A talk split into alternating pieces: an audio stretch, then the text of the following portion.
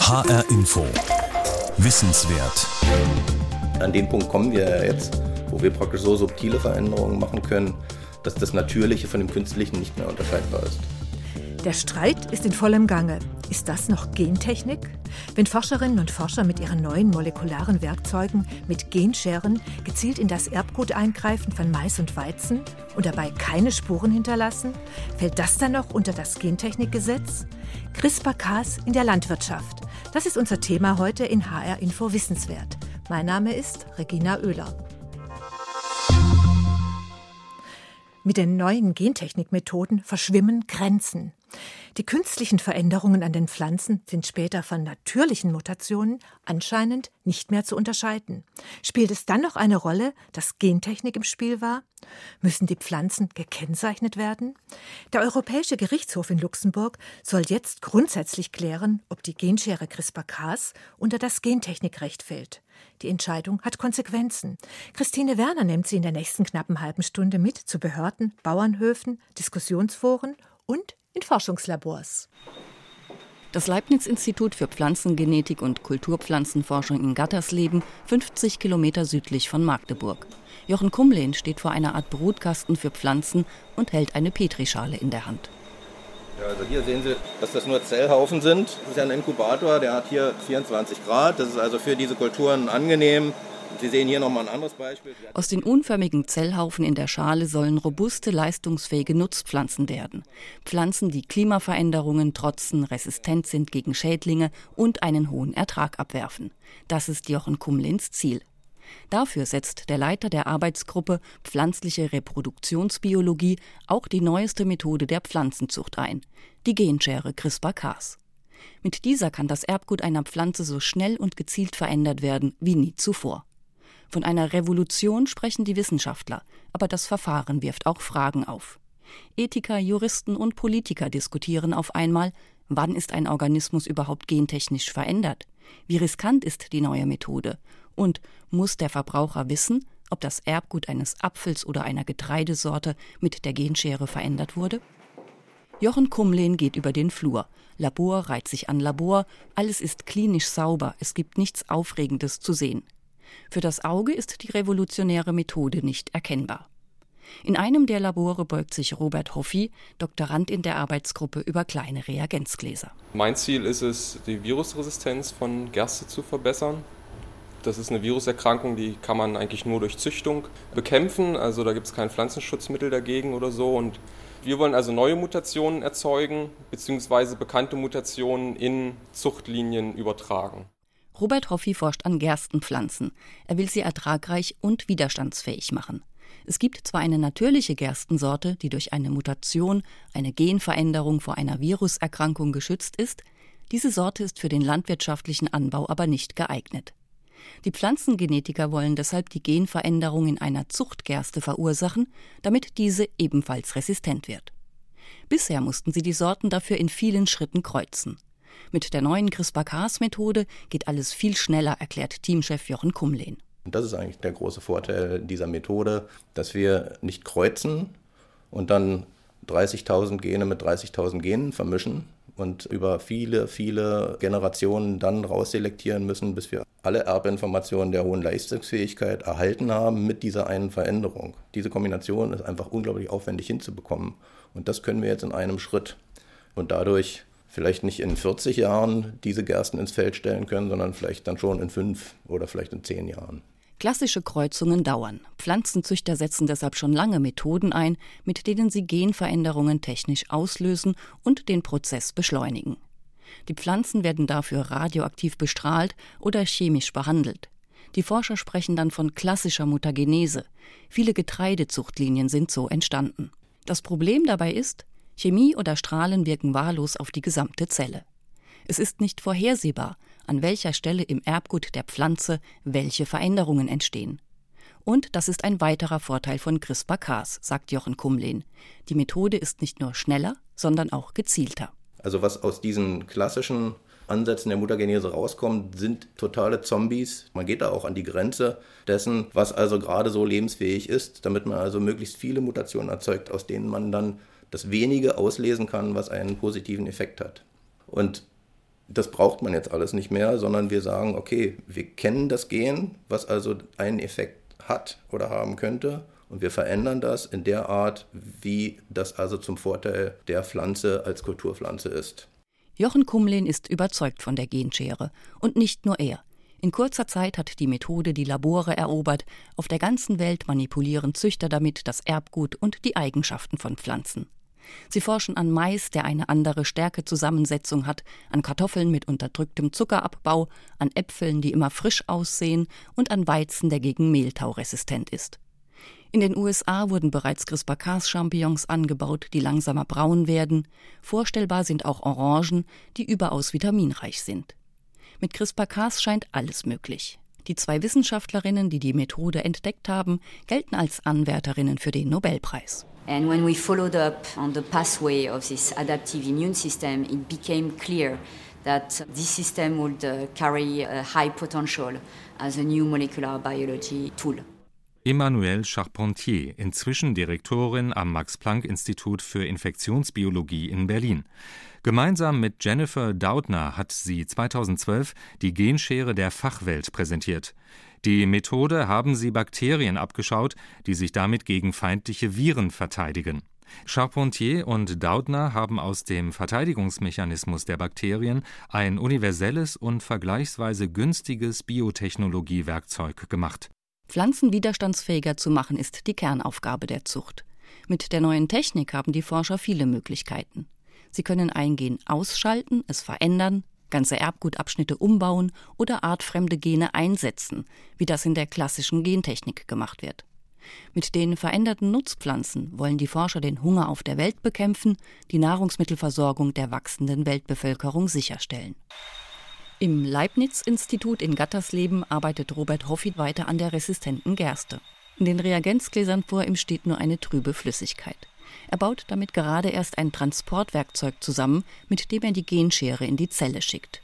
Er packt noch eine Art Navigationssystem dazu, das die Schere an den richtigen Erbgutabschnitt, an die richtige Zielsequenz bringen soll. 100% treffsicher ist die Methode aber nicht, gibt der Doktorand zu. Zum einen natürlich die Effizienz dieser Zielsequenzen, die wir uns rausgesucht haben die kann unterschiedlich sein und dann eben natürlich Mutationen zu finden, die auch wirklich zu Resistenz führen. Also welche Mutation genau entsteht, ob einzelne DNA-Bausteine verloren gehen oder ob neue dazukommen, das können wir eben nicht vorhersagen, sondern da müssen wir dann eben in den Pflanzen danach suchen und testen, ob da eine Virusresistenz durch entsteht. Schneidet die Schere an der richtigen Stelle? Verändert sich das Erbgut so, wie er es wollte? Wird die Gerstenzelle tatsächlich unempfindlich gegen die Viruserkrankung? Das weiß Robert Hoffi erst, wenn die neue leistungsfähige Gerste in gut einem Jahr im Gewächshaus steht. Dann wird das veränderte Erbgut jeder einzelnen Pflanze mit dem der natürlich resistenten Sorte verglichen. Und hier bringt die Methode eine weitere neue Dimension für die Pflanzenzucht. Es kann später nicht mehr unterschieden werden, ob die Genveränderung in der Gerste durch eine natürliche Mutation oder durch die Genschere CRISPR-Cas zustande kam. An den Punkt kommen wir ja jetzt, wo wir praktisch so subtile Veränderungen machen können, dass das Natürliche von dem Künstlichen nicht mehr unterscheidbar ist. Was ist natürlich? Wo fängt Gentechnik an? Mit CRISPR-Cas verschwimmen die Grenzen. Deshalb müssen Wissenschaftler, Juristen und Politiker klären, ob diese neuen Pflanzen gentechnisch veränderte Organismen sind oder nicht. Denn laut Gentechnikgesetz gilt für Tiere, Pflanzen und Mikroorganismen bei einem gentechnisch veränderten Organismus muss ein Produkt entstehen, das auf natürlichem Weg nicht hätte entstehen können. Die Genveränderung der Gerste gibt es in der Natur. Dort haben sie Jochen Kumlin und Robert Hoffi entdeckt. Aber in der Leistungsgerste ist sie später nicht natürlich entstanden. Die zukünftige Einordnung von CRISPR-Cas veränderten Pflanzen ist wichtig, weil sie Konsequenzen hat. Für Wissenschaftler, Bauern und Verbraucher. Das Bundesamt für Naturschutz in Bonn Margret Engelhardt öffnet einen gut gesicherten Aktenschrank. So, da haben wir hier Raps, Sojabohne, Mais. Das ist jetzt konkret die Stellungnahme, wo wir sagen, ob das Monitoring zum Beispiel gut ist. Margret Engelhardt leitet den Bereich Bewertung gentechnisch veränderte Organismen Gentechnikgesetz. Sie gibt Stellungnahmen ab an die Europäische Behörde für Lebensmittelsicherheit, kurz EFSA. Die EFSA bewertet Anträge von Unternehmen, die gentechnisch veränderte Produkte in Europa anbauen oder verkaufen wollen und holt dafür von den Mitgliedstaaten eine Risikobewertung ein. In Deutschland und weiteren 16 EU-Ländern ist der Anbau gentechnisch veränderter Pflanzen aktuell verboten. Sie werden aber in großen Mengen importiert. Vor allem Mais und Sojabohnen werden als Futterpflanzen eingeführt, weil die EU diese Pflanzen in zu geringen Mengen selbst produziert. Über den Import landen gentechnisch veränderte Organismen in der Nahrungskette. Sojabohnen zum Beispiel gibt es fast nur noch mit Gentechnik auf dem Weltmarkt. Über 80 Prozent des weltweiten Anbaus ist Gensoja. Landet ein neuer Einfuhrantrag auf ihrem Tisch, arbeitet sich Margret Engelhardt durch die Unterlagen. Da wird geguckt, ob die Organismen plötzlich toxische Stoffe zum Beispiel entwickeln, ob von diesen Organismen eine Gefährdung für die Natur und Umwelt ausgeht. Wenn die Organismen jetzt nicht als Gentechnik reguliert werden, bekommen wir sie nicht auf den Tisch und wir können keine umweltfachliche Überprüfung machen. Keine Gentechnik bedeutet keine Risikoprüfung. Margret Engelhardt will aber auch mit CRISPR-Cas veränderte Pflanzen kontrollieren. Dass es auch in der Natur zu einzelnen Genveränderungen kommt, beruhigt sie nicht. Denn die Pflanzenzüchter können mehrere punktgenaue Mutationen erzeugen. Man kann sich zum Beispiel vorstellen, dass ich eine Punktmutation im ersten Gen habe, das ist dann ausgestellt, dann im nächsten Gen mutiere ich einen Regulator, da wird das verstärkt, dieses Gen in der Aktivität und dann mache ich noch zwei, drei andere Sachen und dann ist es natürlich schon ein Eingriff, der einen Organismus substanziell verändern kann. Mit den Risikoüberprüfungen setzen die EU und Deutschland das Vorsorgeprinzip um. Es legt fest, Produkte und Verfahren dürfen nur dann zugelassen werden, wenn ihre Ungefährlichkeit bewiesen ist. Damit sollen Schäden an Gesundheit und Umwelt vermieden werden. Der Gesetzgeber damals, der hat ganz wenige Ausnahmen definiert und diese wenigen Ausnahmen sind klassische Mutationstechniken, weil man dort eben schon Erfahrung mit hatte und gesagt hat, dort muss ich nicht extra genau hingucken. Aber unsere Auffassung ist es eben, dass alle neuen Techniken, zu denen jetzt auch CRISPR-Cas gehört, im Sinne des Gesetzgebers von damals unter das Vorsorgeprinzip fallen. Das ist ein Gentechnikgesetz, was erstmal alles, was also durch die Biotechnologie gelaufen ist, schon mal von vornherein an den Pranger stellt und wofür dann nachgewiesen muss, dass es auch noch risikofrei ist. Also der Anspruch an die genetisch veränderten Pflanzen ist ja höher als an alles andere. Risikofreiheit fordert man von nichts anderem. Nur hier, immer in der Argumentation. Immer hackt man auf der Gentechnik herum, beschwert sich Jochen Kumlehn. Dabei sei doch noch nie etwas Schlimmes passiert. Gerade Pflanzen müssen überprüft werden, sagt hingegen Margret Engelhardt, denn sie werden irgendwann freigesetzt.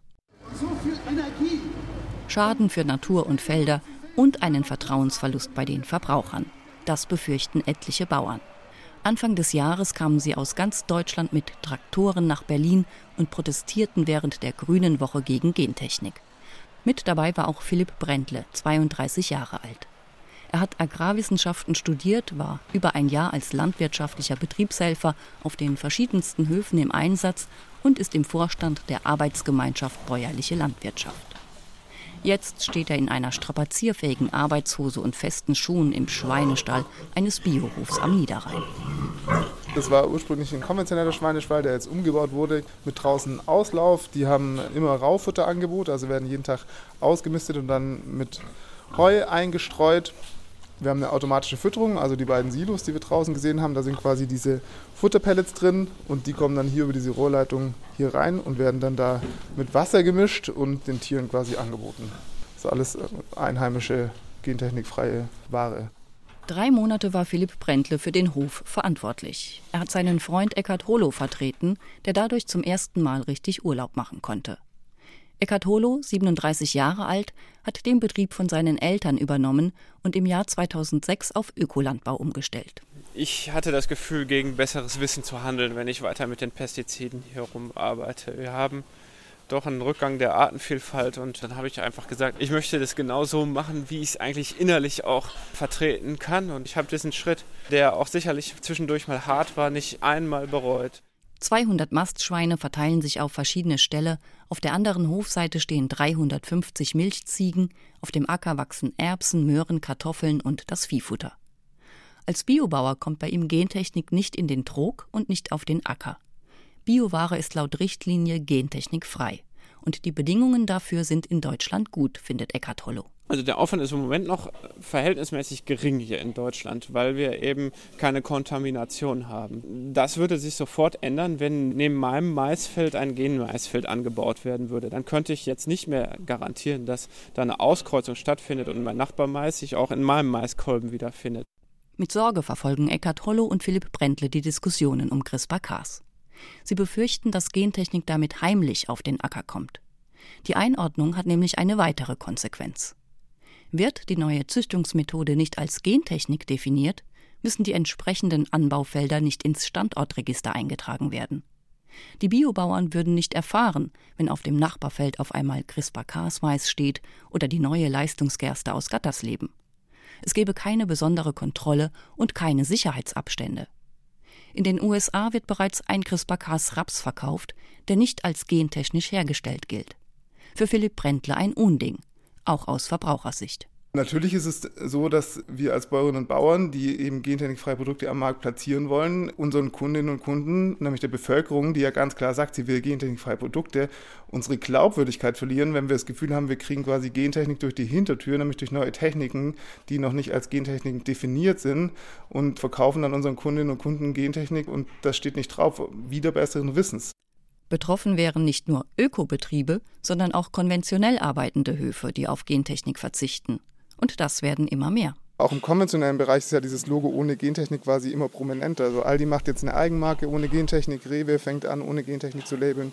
Wiesenhof zum Beispiel füttert komplett ohne Gentechnik, ohne es zu labeln. Also auch konventionelle Betriebe sind davon betroffen. Im Supermarktregal stehen inzwischen etliche Lebensmittel mit der Kennzeichnung ohne Gentechnik. Milch, Joghurt, Geflügel, Käse und fast täglich kommen neue Produkte dazu. Das Siegel ist ein freiwilliges Label. Fressen Kühe oder Hühner Genfutter, muss das auf dem Endprodukt, also der Milch oder dem Ei, nicht draufstehen. Bei Lebensmitteln, die nicht vom Tier stammen, wie zum Beispiel Mais in Dosen oder Rapsöl, muss hingegen auf der Verpackung stehen, dass sie gentechnisch veränderte Bestandteile enthalten. Und auch hier hat die Einordnung der neuen Züchtungsmethode Konsequenzen. Wird CRISPR-Cas nicht als Gentechnik eingestuft, gibt es auch keine Kennzeichnungspflicht. Viele Konzerne würden das begrüßen, denn Gentechnik kommt bei deutschen Verbrauchern nicht gut an. In einer Umfrage von 2010 glaubten über 60 Prozent der Deutschen, dass gentechnisch veränderte Nahrungsmittel der Umwelt schaden und fast 80 Prozent befürchteten Schäden für die Gesundheit. 2015 ist dann resümiert worden vom Bundesministerium für Bildung und Forschung, dass alleine aus dem Umstand, dass etwas gentechnisch hergestellt worden ist, nicht abzuleiten ist, dass das mit einem höheren Risiko verbunden ist. Auch wenn 100 Prozent der Bevölkerung das glauben, das ist nicht so. Jochen Kumlehn sieht immer wieder das Schreckgespenst der Gentechnik heraufbeschworen. Das Positive sehe keiner, beklagt er. Was also sagen die Biobauern zu seinen Argumenten für die Technik?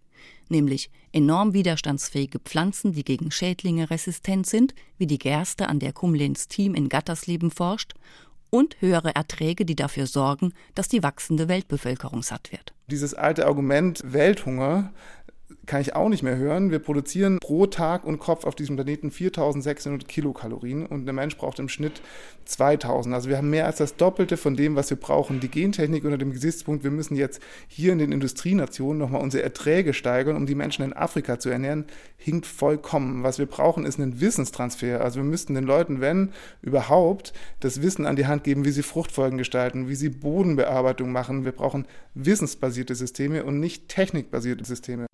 Für Philipp Brentle geht es nicht nur um Genveränderungen in Gerste, Mais oder Soja. Es geht um die Auffassung von Landwirtschaft, um die Systemfrage. Hier Saatgutkonzerne und große Betriebe mit Monokulturen, dort Bauernhöfe, die sich als Teil des Ökosystems sehen und die Natur nicht überlisten wollen. Er möchte, dass sich jeder für oder gegen Gentechnik entscheiden kann. Aber das gehe nur, wenn die Technik nicht unkontrolliert auf dem Acker landet. Insofern muss uns als Bäuerinnen und Bauern mindestens die Wahlfreiheit gelassen werden. Das heißt, wir brauchen eine Kennzeichnung, eine Reglementierung als Gentechnik und nachher entscheiden wir das als Bäuerinnen und Bauern, ob wir es nutzen oder nicht. Die Bevölkerung entscheidet, ob sie es kauft oder nicht. Aber diese Freiheit, das zu entscheiden, Gentechnik auf dem Acker und im Trog haben zu wollen oder danach auf dem Teller, die muss gewährleistet werden und deswegen müssen diese neuen Techniken als Gentechniken definiert werden. So klar wird das unter Juristen, Wissenschaftlern, Ethikern und Politikern nicht gesehen. Brauchen wir eine neue Gentechnikdefinition? Diese Frage wurde in Berlin kontrovers diskutiert auf einer gemeinsamen Veranstaltung der Nationalen Akademie der Wissenschaften Leopoldina, des Deutschen Ethikrats und der Deutschen Forschungsgemeinschaft kurz DFG.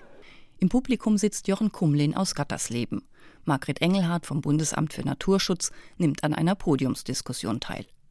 Aus Tübingen ist der Pflanzengenetiker Detlef Weigel angereist. Er forscht am Max-Planck-Institut für Entwicklungsbiologie mit CRISPR-Cas und will Pflanzen züchten, die besser mit Klimaveränderungen zurechtkommen. Weigel bringt ein weiteres Argument für die neue Züchtungstechnik. Ich meine, es gibt da wirklich Chancen, dass zum Beispiel die Diversität von Sorten besser erhalten werden kann, wenn man diese neuen Methoden anwendet. Zum Beispiel also alte Apfelsorten, wenn man die jetzt alle gegen Mehltau schützen könnte, das wäre super. Dann würden halt nicht nur Golden Delicious und Kanzi und Elster und so weiter angebaut. Da ist auch die Abwägung wichtig und man muss beides sich angucken. Detlef Feigl fordert ein abgestuftes Bewertungsverfahren. Wenn nur ein Gen verändert wird, soll es keine Reglementierung und Risikobewertung geben. Werden hingegen fremde Gene eingeführt, müsste genauer hingeschaut werden. Wenn man Gene austauscht, dann muss man sich im Einzelfall überlegen, was potenzielle Gefahren sind. Wenn man jetzt ein Gen aus Bakterien oder Viren oder weiter entfernten Organismen überträgt, dann muss man fragen, also kann es sein, dass jetzt ein neuer Stoffwechselweg vielleicht angeschaltet wird, dass ein neues Produkt gemacht wird und dieses Produkt ist dann vielleicht auf einmal für den Menschen nicht so gut. Peter Dabrock, der Vorsitzende des Ethikrats, will den Spieß umdrehen. Die Kritiker sollen die Gefährlichkeit der neuen Technik beweisen. Ich sage also jetzt hier nicht einfach, ich gebe einen Persilschein für die neue Technologie, aber ich würde sagen, es gilt nicht das Vorsorgeprinzip, dass es erstmal verboten ist, sondern angesichts der jetzt schon vorhandenen Erkenntnisse aus der Forschung heraus müssen diejenigen, die Beweislast tragen, die sagen, beim jetzigen Stand wollen wir es trotzdem verbieten. Und Beweislast heißt, dass sie wirklich Fakten und nicht nur alternative Fakten vorlesen. Dabrock will damit das Wissenschaftsprinzip einführen, das in den USA und Kanada gilt. Danach müssen Kritiker die Schädlichkeit eines Produkts oder einer Technik nachweisen. Harald Ebner, Bundestagsabgeordneter von Bündnis 90 Die Grünen, denkt hingegen an die Verbraucher und verteidigt die Wahlfreiheit. Wenn ich als Staat für meine Bürgerinnen und Bürger die Wahlfreiheit sozusagen verteidigen möchte, dann muss ich dafür sorgen, dass ich diese unterschiedlichen Technologien auch erkennen kann. Und wenn das Argument ist, ich kann ja das Produkt gar nicht mehr unterscheiden, dann muss ich möglicherweise die gesamte Methode einer Regulierung unterwerfen. Gentechnik und Landwirtschaft. Das Thema wurde zu lange vernachlässigt. Seit klar war, dass in Deutschland keine gentechnisch veränderten Pflanzen angebaut und keine Versuchsfelder gestürmt werden, war es still geworden. Mit dem Siegeszug von CRISPR-Cas in den Laboren der Pflanzengenetiker kommen die Diskussionen zurück. Und sie sind komplexer als zuvor. Margret Engelhardt gibt am Ende noch eins zu bedenken. Die Genschere CRISPR-Cas verändert zwar die Pflanzenzucht, doch die rechtliche Einordnung der Methode wird auch andere Bereiche betreffen. Falls es dazu kommen sollte, dass das jetzige Gentechnikrecht geändert wird, dass die Gentechnikdefinition geändert wird, dann betrifft das alle Bereiche, in denen Gentechnik angewendet wird, alle Organismengruppen. Es betrifft Pflanzen, Tiere, Viren und Mikroben. Die Entscheidung wird irgendwann in Luxemburg fallen. Der Europäische Gerichtshof muss über eine Klage aus Frankreich entscheiden. Die Franzosen wollen damit grundsätzlich klären, ob die Genschere CRISPR-Cas unter das Gentechnikrecht fällt. Und falls nicht, wie dann Vorsorgeprinzip, Risikoabschätzung und Rückverfolgbarkeit gewährleistet werden. CRISPR-Cas in der Landwirtschaft. In HR Info Wissenswert brachten wir heute ein Feature von Christine Werner. Den Podcast zur Sendung gibt's wie immer auf hrinforadio.de. Mein Name ist Regina Oehler.